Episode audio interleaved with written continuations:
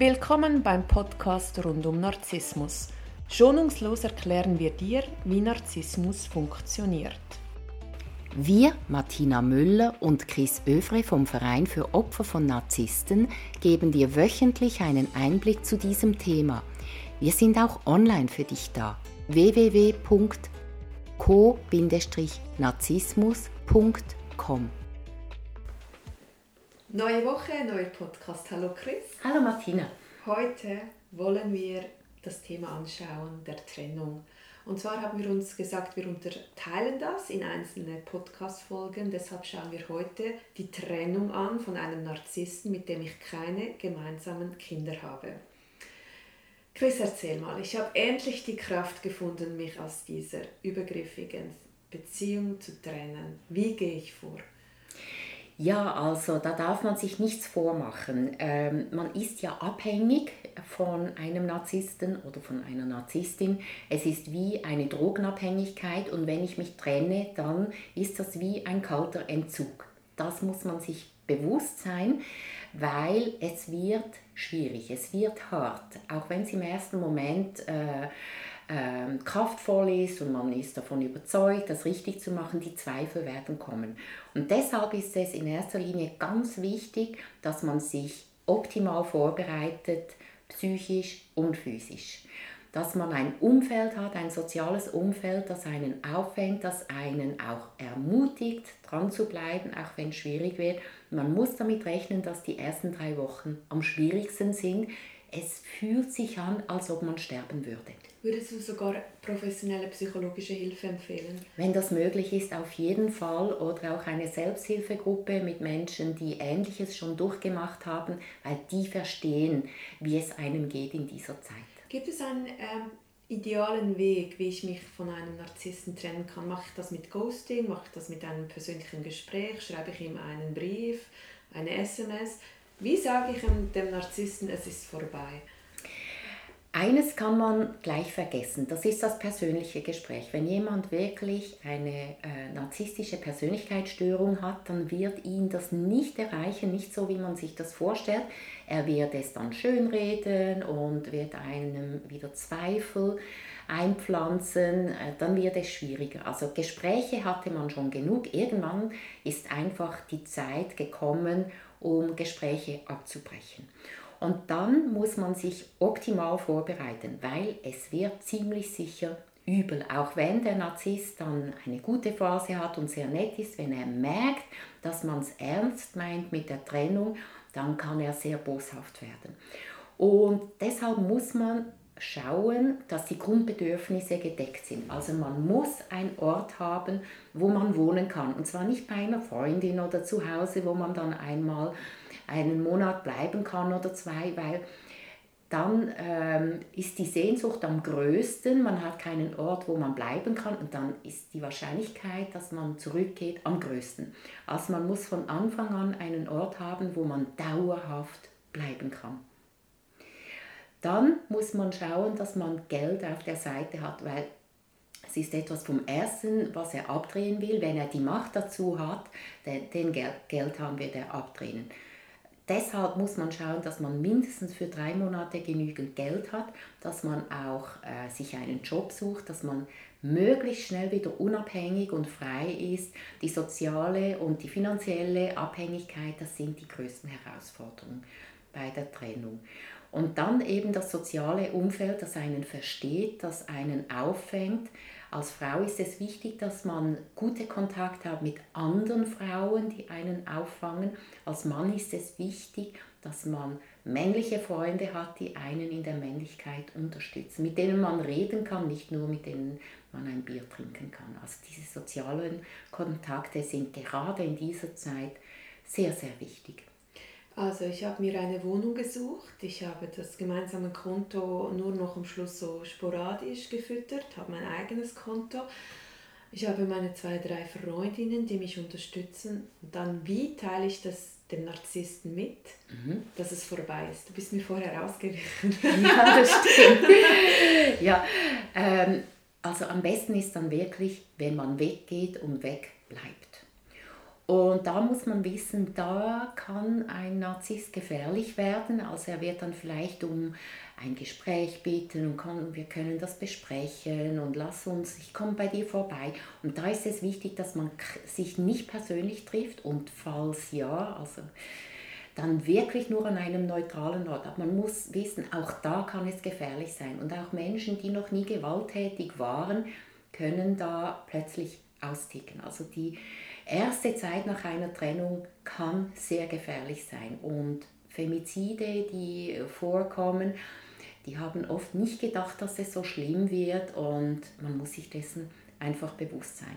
Jetzt, wenn ich es noch lang diskutiere, dann bin ich in Gefahr. Wenn ich gehe, dann ist es ein Schock, aber mit dem Schock lernt er mit der Zeit umzugehen. Im optimalen Fall sucht er sich gleich eine neue, also da ist man dann schnell entlastet.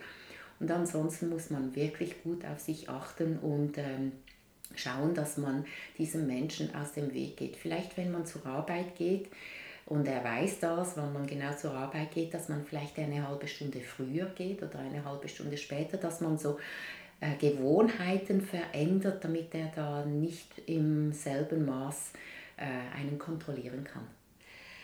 Und ähm, also wir sagen jetzt eben, wir haben immer noch nicht geklärt, wie teile ich das dem Narzissten mit?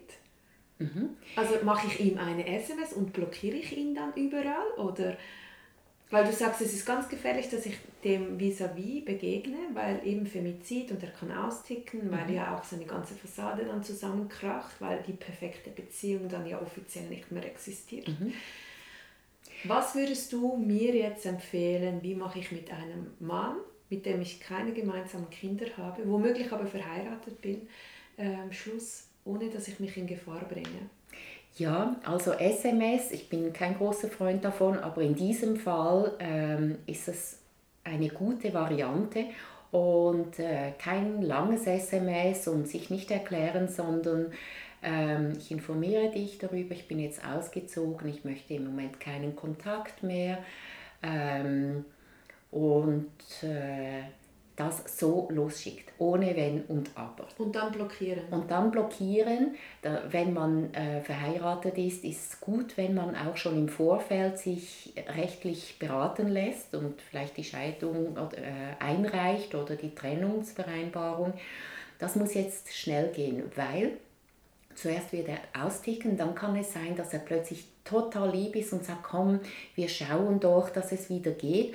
Und das kann man dann nutzen, dass man sagt, gut, also wir wollen jetzt einen neuen, guten Umgang miteinander. Für mich ist es wichtig, dass wir uns scheiden lassen und danach schauen wir, ob wir uns wieder annähern können. Also das ist ein Moment, wo man auch seine Bedürfnisse äh, ähm, gut vorbringen kann und einfordern kann.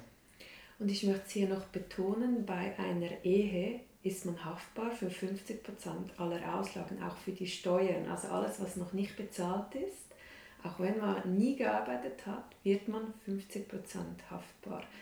Das ist gut, dass du das erwähnst. Da gibt es noch einige solche Sachen, wo man gut aufpassen muss. Und deshalb ist es hilfreich, wenn man sich rechtlich beraten lässt, bevor man sich trennt. Und ich weiß auch, also wenn ich jetzt vorhabe, in drei Monaten ziehe ich um, weil ich die Wohnung erst dann kriege, da muss man diese drei Monate aushalten. Das kann eine große Herausforderung sein. Und da muss man den Ball flach halten, schauen, dass man möglichst wenig mit dem Narzissen sich austauscht, äh, vielleicht viel unternimmt in dieser Zeit dass man das aushält. Es geht nicht darum, den anderen zu bescheißen, sondern es geht darum, wirklich gut für sich selber zu schauen, dass man möglichst sicher ausbrechen kann. Und genau, du hast äh, recht, also es gibt da Sachen, da wird man haftbar gemacht. Auch da mit dem gemeinsamen Konto vielleicht auch eine Vorauszahlung leisten, solange man noch diesen Zugriff hat. Ja, also da ist wirklich ganz wichtig, dass man sich juristisch beraten lässt. Genau wenn man verheiratet ist. Gut, ich habe mich endlich trennen können, ich habe ihm das mitgeteilt per SMS, blockiert und jetzt fängt die üble Nachrede an von seiner Seite. Ich sei psychisch gestört, ich sei in der Klapse. Wie gehe ich mit diesem ganzen Rufmord um, den ja. der Narzisst jetzt betreibt, damit er sich reinwaschen kann? Ja, also, ähm, wenn man sich trennt, dann ist ja die Abhängigkeit noch nicht ähm, Vergangenheit, sondern sie wirkt immer noch. Und in dieser Abhängigkeit glaubt man, dass dieser Mensch eine riesige Macht hat. Man glaubt, dass jeder ihm glaubt. Und äh, das macht es für einen schwer, schwer, damit umzugehen. Man muss wissen, der Narzisst hat nicht so viel Macht, wie er gerne hätte. Und er kann diese Sachen schon sagen. Also wenn mir jemand sagt, ja, meine Frau hat mich die ganze Zeit betrogen, dann muss ich ehrlich sagen, das interessiert mich nicht wirklich. Und die gesunden Menschen lassen sich auf diese Diskussionen nicht wirklich ein. Also dieser Rufmord ist nicht so umfassend, wie er es gern hätte und wie man glaubt. Also da kann man sich schon mal entspannen.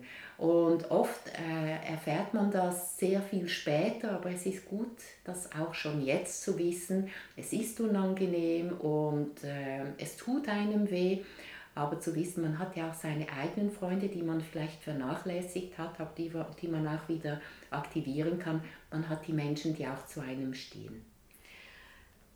Besteht mit einem Narzissten überhaupt die Möglichkeit, beste Freunde zu bleiben nach einer Trennung? Chris? das kann tatsächlich vorkommen, wenn man nicht mehr in einer Beziehung ist, dass äh, eine Freundschaft tatsächlich funktioniert. Bedingung dafür ist, dass man sich sauber trennt. Die Trennung muss vollzogen sein. Dann braucht es eine Zeit, wo man keinen Kontakt hat, dass jeder wieder zu sich selber finden kann. Und wenn sich danach eine Freundschaft entwickelt, wo man auch klar auf der freundschaftlichen Ebene bleibt, dann liegt das durchaus drin. Und wir möchten hier auch nochmals betonen, alle E-Mail-Zugriffe, alle Passwörter, alles wechseln. Auf jeden Fall, weil ähm, der Narzisst äh, ist ja tendenziell auch ein Kontrollfreak und hat wahrscheinlich sich schon alle Passwörter gemerkt. Also ist es gut, wenn man da wirklich radikal alle Passwörter ändert und vielleicht auch ähm, zwei Stufen Authentifizierung, wo man selber ein SMS kriegt und man muss die Macht wieder zu sich zurückholen. Und das schafft man, indem dass man sich unsichtbar macht? Ja? Ja, also äh, unsichtbar, äh, nicht mehr erreichbar.